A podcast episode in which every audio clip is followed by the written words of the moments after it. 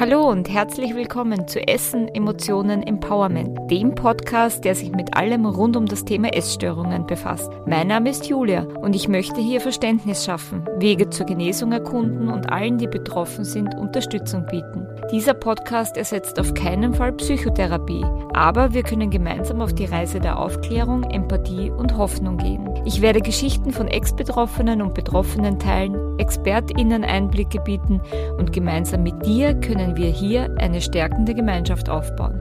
Ich freue mich, dass du da bist. Ja, herzlich willkommen zurück zu Essen, Emotionen, Empowerment. Jetzt schon mit Folge 2. Wahnsinn, wie die Zeit vergeht, gerade noch den Podcast veröffentlicht und jetzt schon Folge 2 aufnehmen. Wirklich verrückt, aber ich freue mich, dass du auch heute wieder dabei bist und ich würde sagen, wir steigen gleich direkt ins Thema ein.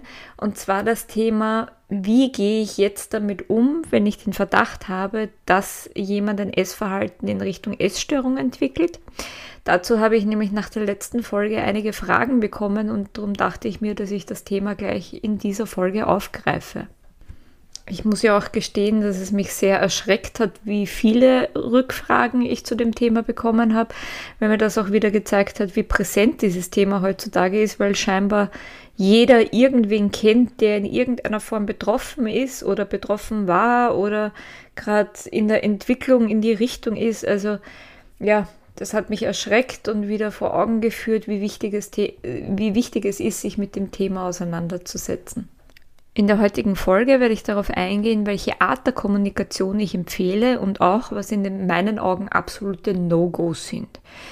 Wie eigentlich in jeder Folge weise ich auch an dieser Stelle wieder darauf hin, dass es sich um Empfehlungen aus meiner Perspektive als Ex-Betroffene handelt und auch um Empfehlungen aus meiner beruflichen Erfahrung heraus. Das bedeutet nicht, dass das eine hundertprozentige Garantie dafür ist, dass das unter Anführungszeichen die richtige Herangehensweise für jedermann und jeder Frau ist. Wir alle sind individuell und wir haben alle unterschiedliche Bedürfnisse, darum kann es da immer wieder zu Unterschieden kommen. Ich habe nur einfach aus meiner Erfahrung heraus diese Punkte für wichtig erachtet und darum gebe ich sie dir an dieser Stelle mit. Wenn du dich jetzt durch eine Person in deinem Umfeld zum ersten Mal mit einer Essstörung oder Verhaltensweisen, die in die Richtung gehen, konfrontiert siehst, empfehle ich dir im ersten Schritt, dich einfach mal theoretisch ein bisschen mit dem Thema zu befassen. Dadurch erhältst du ein bisschen Einblick in die Erkrankung und was es bedeutet, ein Problem mit dem Essen zu entwickeln. Und zum anderen gibst du der Person, der du helfen möchtest, aber auch das Gefühl, dass sie dir wichtig ist, wichtig genug, dass du dich eben mit diesem Thema auseinandersetzt. Und dadurch fühlt sie sich wahrscheinlich gesehen und wertgeschätzt und wahrgenommen. Und ich glaube ja, dass das eins der größten Geschenke ist, das ein Mensch einem anderen Menschen machen kann. An dieser Stelle möchte ich wieder ganz kurz eine Geschichte aus meiner Vergangenheit erzählen, um dir vielleicht besser verdeutlichen zu können, was es bedeutet, wenn sich jemand nicht mit dem Thema auseinandersetzt und überhaupt nicht nachvollziehen kann, wie sich jemand fühlt, der mit dem Essen ein Problem hat. Ich war, glaube ich, 16 oder 17 Jahre alt, als ich damals im Wilhelminenspital in Wien stationär aufgenommen wurde, damals mit einer schweren Anorexie, also mit einer Magersucht. Ähm, und ich war eine Zeit lang dort und irgendwann sind mich mein Onkel und meine Tante besuchen gekommen. Und meine Tante hat dann irgendwann in ihrer Tasche gekramt und hat mir so ganz unauffällig ein paar Tafeln weiße Milka-Schokolade rübergeschoben, weil sie wusste, dass mir weiße Schokolade so gut schmeckt. Äh, und hat dann dazu gesagt, ja, jetzt kannst du wieder zu essen anfangen, das schmeckt dir ja so gut. Und ich muss sagen, dass ich in dem Moment ein bisschen fassungslos war, weil dadurch das Gefühl verstärkt wurde, es versteht niemand, wie es mir wirklich geht. Ich habe mich so unverstanden gefühlt und das hat mich ein Stück weit auch verletzt, weil ich mir gedacht habe, äh, niemand versteht wirklich, was in mir gerade vorgeht und dadurch kann mir auch niemand helfen. Und ja, ich habe das jetzt nicht ihr persönlich vorgeworfen, weil mir auch klar war, dass sie eine andere Generation ist und das überhaupt nicht nachvollziehen kann. Und zu meiner Zeit, wie ich krank war, war ja das Thema Essstörung auch noch nicht so bekannt.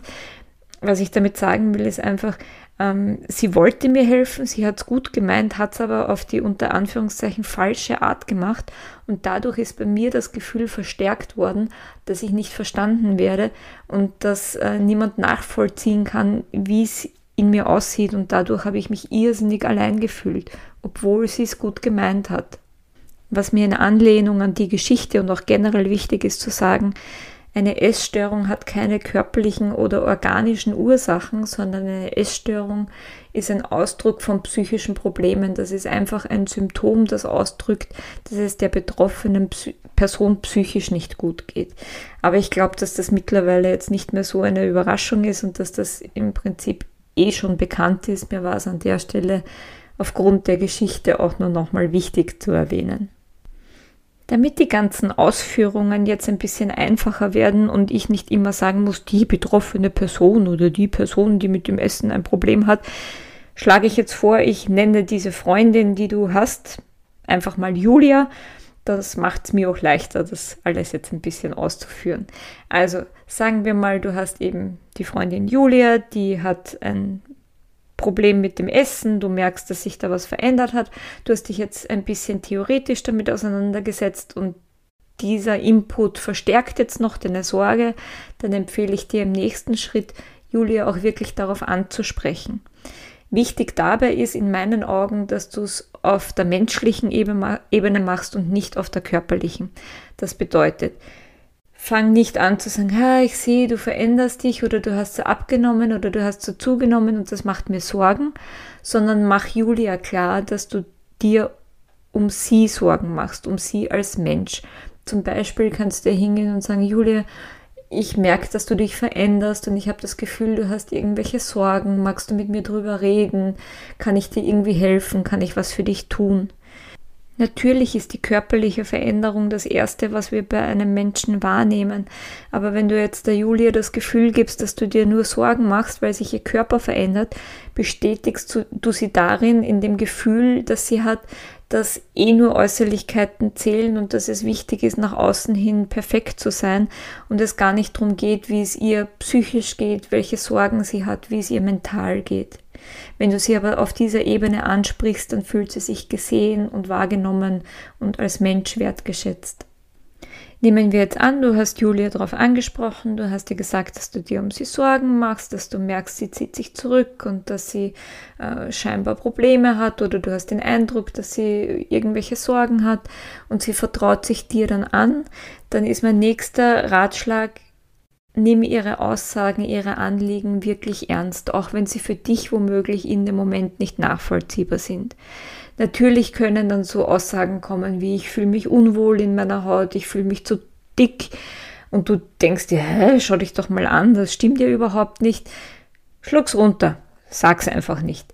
Ja, es mag so sein, ja, es mag unrealistisch sein und es mag überhaupt nicht mit, der, mit deiner Wahrnehmung übereinstimmen, aber nimm sie ernst in dem, wie sie sich und ihre Welt wahrnimmt.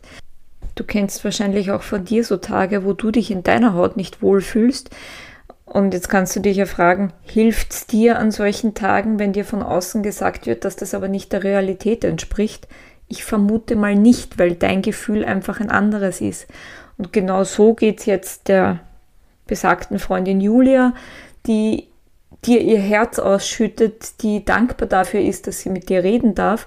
Und dann kommt aber nur so ein flapsiges, ach, das stimmt doch nicht oder ist doch ein Blödsinn oder schau dich doch mal an.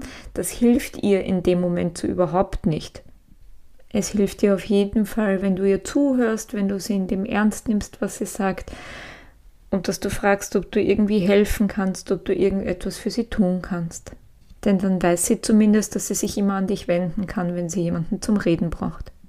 Und da sind wir eigentlich auch schon beim nächsten wichtigen Punkt. Zuhören ist ganz, ganz wichtig, denn dadurch gibst du der Person zu verstehen, dass sie dir wichtig ist, dass du für sie da bist und dass du ihr Unterstützung bietest. Wenn du dir weiterhin Sorgen machst und merkst, dass sich nichts in die positive Richtung verändert, sondern womöglich nur in die negative und dass die körperlichen Auswirkungen auch größer werden und dass du dir immer sicherer wirst, dass das in eine Essstörungsrichtung geht, dann kannst du eigentlich die Person immer nur wieder darauf ansprechen und ihr sagen, dass du dir Sorgen machst, dass du ihr helfen möchtest, ob sie vielleicht externe Hilfe in Anspruch nehmen möchte, Therapie oder sonstiges. Mehr kannst du eigentlich nicht tun das ist eigentlich der Punkt, der für Verwandte, Bekannte, Angehörige, Freunde das Schwierigste ist, nämlich dass man bis auf diese Dinge nichts anderes tun kann. Denn solange in unserem Fall Julia nicht erkennt, dass sie ein Problem hat, kann man sie von außen nicht zwingen, irgendwas zu unternehmen. Sie selber muss erkennen, dass sie ein Problem hat und dann die ersten Schritte selber einleiten. Ansonsten kann man nur zuschauen und immer wieder die Sorgen äußern und Hilfe anbieten.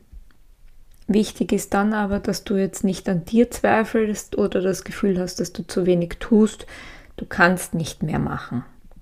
Hier auch wieder eine kurze Geschichte aus meiner Vergangenheit.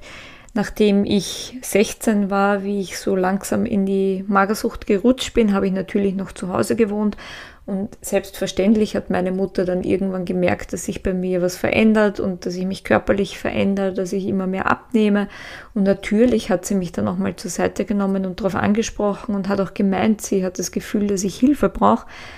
Ich konnte das in dem Moment aber noch nicht sehen oder habe noch nicht selber erkannt, dass ich ein Problem habe und dass ich Hilfe brauche und habe nur gesagt, nein, das passt alles und ich esse eh und ich mache eh ähm, und habe halt auch nicht ganz verstanden, warum sie da jetzt so nervös wird oder irgendwo ein Problem sieht, weil in meinen Augen gab es das nicht. Ähm, bei mir war dann der Punkt ausschlaggebend, dass ich in der Früh, als ich am Weg in die Schule war, äh, gesehen habe, dass der Bus schon kommt, den ich unbedingt erwischen musste, um rechtzeitig in die Schule zu kommen und habe begonnen zu laufen und habe es dann körperlich einfach nicht mehr geschafft. Also ich, ich habe es nicht geschafft, dass ich diesen Bus rechtzeitig erwische. Und das war für mich das erste Alarmzeichen, wo ich dann gemerkt habe, irgendwas stimmt mit mir nicht, weil ich war es gewohnt, dass ich, durch das, dass ich immer sportlich war, ähm, die Leistung abrufen konnte, die ich unter Anführungszeichen gebraucht habe. Und von dem her war das für mich der Punkt, wo ich noch genau weiß, dass ich dann am Abend meine Mutter zum Gespräch geholt habe und äh, ihr gesagt habe, dass ich jetzt erkenne, dass ich ein Problem habe und dass ich dann Hilfe in Anspruch nehmen wollte. Also ich habe erst diese Erfahrung dieses Leistungsabbaus äh, oder wie man das auch immer nennen mag, gebraucht, um zu erkennen, dass bei mir irgendwas nicht in Ordnung ist. Vorher habe ich diese Entwicklung selber nicht wahrgenommen und auch nicht ernst genommen. Was ich damit sagen will, ist eben, solange die betreffende Person nicht erkennt, dass sie ein Problem hat, kann man ihr von außen nicht helfen. Es ist wichtig, dass sie selber irgendwann feststellt, hoppla, da ist was nicht okay und sich dann Hilfe holt. Wenn du aber vorher immer für sie da warst, dann weiß sie auch, dass sie in diesem Moment, so wie bei mir meine Mutter, ähm, dass sie sich an dich wenden kann, weil du immer für sie da warst. Und das wusste ich eben auch bei meiner Mom. Nochmal kurz die genannten Punkte zusammengefasst. Zum einen, bitte such dir Infos, äh, sei es, dass du im Internet recherchierst, dass du Bücher liest, den Podcast natürlich hörst. Du kannst dich auch an mich wenden, wenn du irgendwelche konkreten Fragen hast, aber hol dir die Infos, die du brauchst, um für dich das Gefühl zu haben, irgendwie nachvollziehen zu können, was da passiert. Sprich die Person an, um die du dir Sorgen machst, aber mach das auf der persönlich, menschlichen, emotionalen Ebene und versuch den Körper so gut wie möglich außen vor zu lassen, auch wenn er bei dieser Erkrankung das Ausdrucksmittel ist.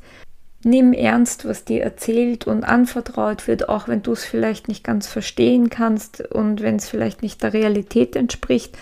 Aber es ist ihre Wahrnehmung und von dem her hilfst du ihr, wenn du sie in dem ernst nimmst.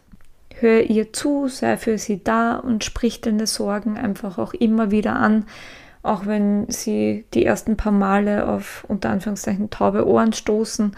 Aber irgendwann wird die Person dann deine Unterstützung auch annehmen können. Und jetzt noch ganz kurz zu den Punkten, die ich für mich als die absoluten No-Gos festgemacht habe. Und da ist an allererster Stelle an Platz 1 der Appell an die Vernunft und Aussagen wie ist doch einfach wieder normal oder sei doch vernünftig und iss. Ja, das klingt ganz nett und ich kann auch verstehen, dass Angehörige sich das denken und es auch einfach gern so sagen würden. Aber das hilft in unserem Fall Julia einfach nicht, weil sie es nicht kann. Und wenn sie sich dann mit solchen Aussagen konfrontiert sieht, fühlt sie sich eher wieder nicht verstanden, nicht angenommen, nicht gesehen. Und das geht dann eher in die Gegenrichtung, als dass das irgendeinen positiven Nutzen hat. Vielleicht kannst du es ein bisschen nachvollziehen, wenn du es auf andere Lebensbereiche umlegst. Wenn du jetzt zum Beispiel perfektionistisch veranlagt bist und dann kommt jemand und sagt zu dir, na nimm's doch lockerer, wird das auch nicht funktionieren. Oder wenn du zum Beispiel die Tendenz hast, dass du dir die Probleme von anderen sehr aufhalst und dich das sehr mitnimmt und dann kommt jemand und sagt, ist doch lockerer. Ich glaube, du kannst ungefähr nachvollziehen, worauf ich raus will und welches Gefühl dabei entsteht, dass du dich dann eher provoziert fühlst und auch nicht ernst genommen fühlst, wenn dir das jemand sagt, weil wenn du es könntest, würdest du tun, weil du ja weißt, dass dadurch dein Leben leichter sein würde. Aber du kannst das in dem Moment halt einfach nicht.